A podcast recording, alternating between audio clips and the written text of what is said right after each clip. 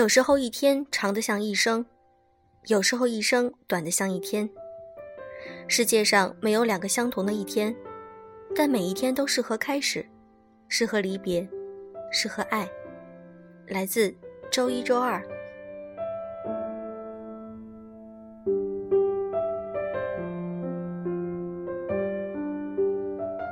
用声音触碰心灵，各位好，欢迎大家收听优质一纸必修课，我是小飞鱼。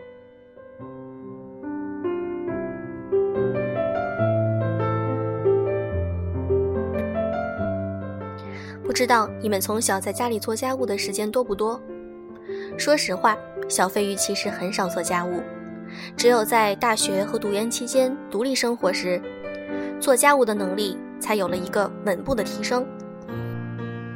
我们需要有的是一个独自生活的能力，即便我们一个人生活，我们也能够把屋子里打扫得整齐干净，也能让自己的心情很愉悦，同时能够照顾好自己。我觉得这些能力我们从小就应该培养出来。希望我们在异地生活或者是在离开父母的阶段，能够好好的照顾自己。今天我想和大家分享一篇文章，来自于艾明雅。不要让自己沦陷在家务里。这篇文章的观点，不知道大家是否认同？但是我们现在国内出现的这种现象还是挺普遍的。今天让我们一起分享这篇文章。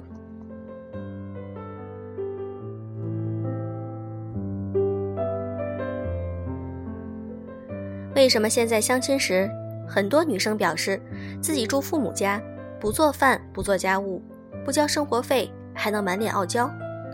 为什么目前婚恋市场上？很多中国女生都会把自己表现成很不懂事儿、很不正常的那一类，难道她们都变懒了、不贤良了？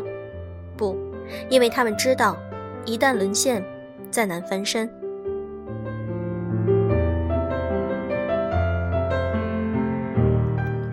我举个例子，我曾经亲眼见过两家相熟人士相亲，男生母亲或是有意识，或是无意识地问了女生一句。你会做家务吗？二十五岁的女生还没有回答，女生母亲就抢先回答了：“不做。”她既不会做饭，也不会做家务，她在家连袜子内裤都是我洗的。但实际上，这位姑娘家务是不太有时间做，但我很清楚她的饭做的还是很不错的，而且她的收入颇高，母亲的护肤品基本是她负责的。现在女性护肤品的价格，我不知道你懂不懂，而且她还经常给父亲做体检，买进口保健品。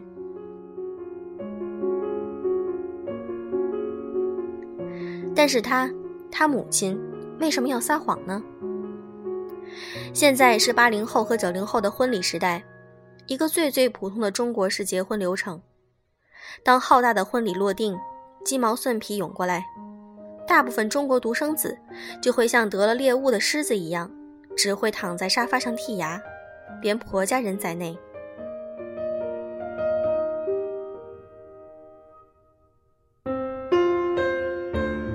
婚后繁重的生存压力，促使男人一天忙得像狗一样，回来之后，雄性生物本能一定要让他想着对家里雌性喊一句：“饭呢？”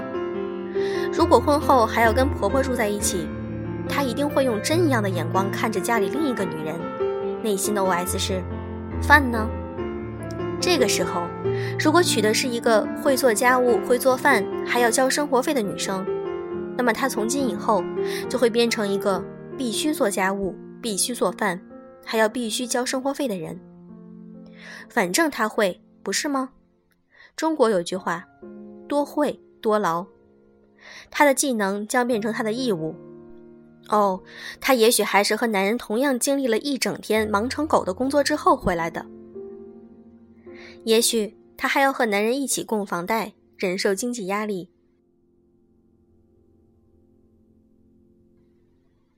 如果男人一个星期能刷两次碗，大概就可以去公司申请全能爸爸好员工奖。但一个妻子两顿不做饭，就可能会受到苛责。我不排除这个国度有非常多的是真的不做饭、不洗衣服、不交生活费，还满满的傲娇的傲娇单身女孩，但是现实生活迟早会碾压他们。对于那些在婚恋市场上隐瞒着自己贤良的一面的大多数女生来讲，她们只有一个目的：我会做，但我不想结婚后，那就变成了我的义务。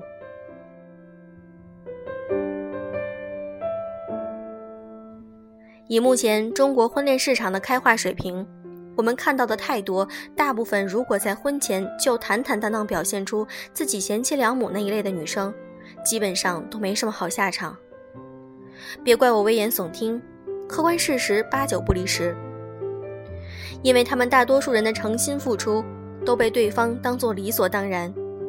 你知道这是为什么吗？因为情感教育，夫妻责任分担。当爸爸这门课，在目前的中国婚恋领域，大部分男人没有学过。中国女性走向了职场，但是中国男人并没有回归家庭。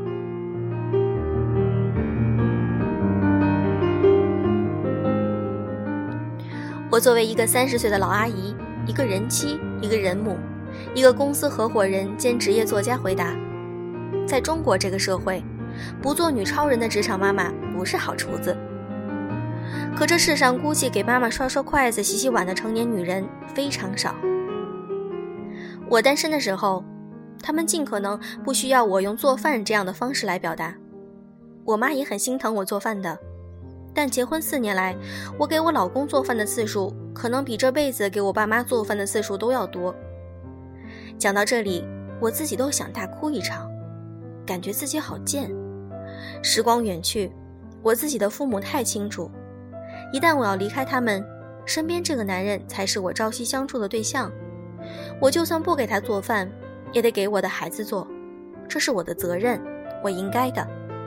这是我自己的家，我是主妇了，我不能任性了。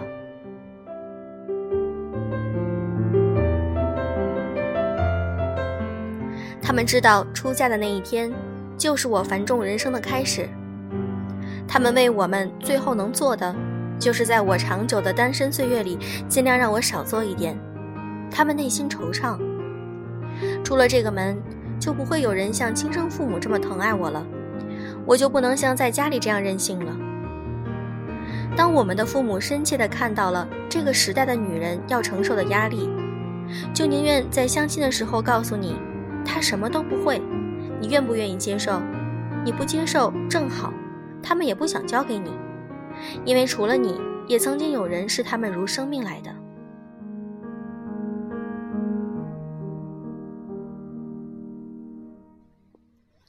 所有的不会做家务背后，只有一句话：不要让他此生沦陷在家务里。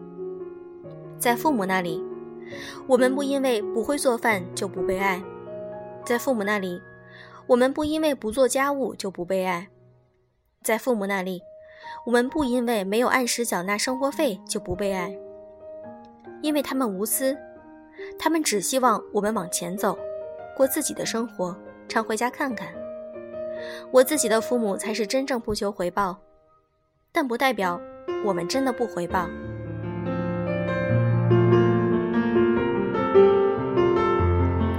但以后在男人这里可就不一样了，饭烧糊了可能就不被爱。衬衣烫的不够平，可能就不被爱；偶尔给孩子泡的奶可能烫了，就会不被爱。如果因为孕产而辞职三年，没有工资，估计更不会被爱。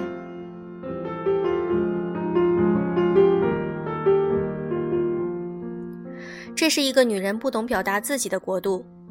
如果有天男人能看破一个女人浮夸背后的伤痛，那些傲娇背后的真诚。那些狂妄背后的惧怕，他们才会懂得，这个民族的女人在骨血里有多么贤良。那些叫嚣着自己不做家务、不做饭的女生，也是怀着极大热情和诚意嫁给一个男人。她其实已经做好准备，今后奉献一切，为了自己的家庭。我那个抽烟喝酒还纹了条花臂的小妹，谁都以为会不良少女三十年。谁知道结婚后还会给家人煲乌鸡汤？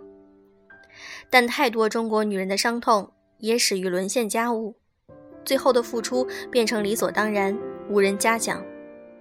她们只希望能够找到一个能够珍重她的人。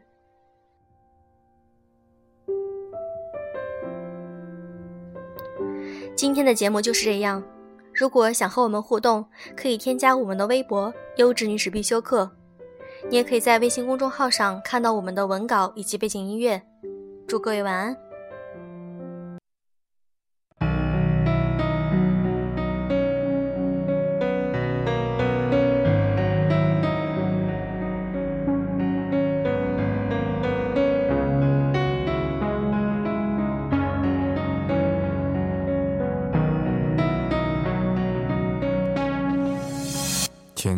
点，说话的方式简单点，递进的情绪请省略。你又不是个演员，别设计那些情节。没意见，我只想看看你怎么演。你难过的太表面，像没天赋的演员，观众一眼能看见。该配合你演出的我演视而不见，再逼一个最即兴表演。什么时候我们开始收起了底线？顺应时代的改变，看那些拙劣的表演。可你曾经那么爱我，干嘛演出细节？我该变成什么样子才能延缓厌倦？原来当爱放下防备后的这些那些，才是考验。没意见。你想怎样我都随便，你演技也有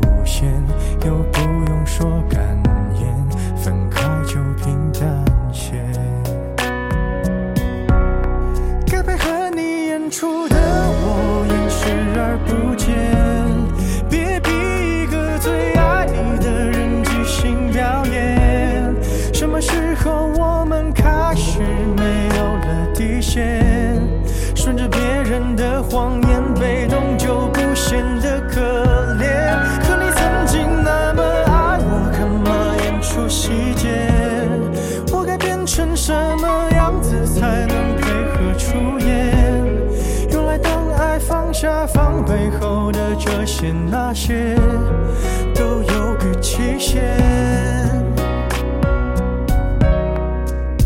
其实台下的观众就我一个，其实我也看出你有点不舍，场景也习惯我们来回拉扯，还计较着什么？是说分不开的也不见得。其实感情最怕的就是拖着，越演到中场戏越哭不出了，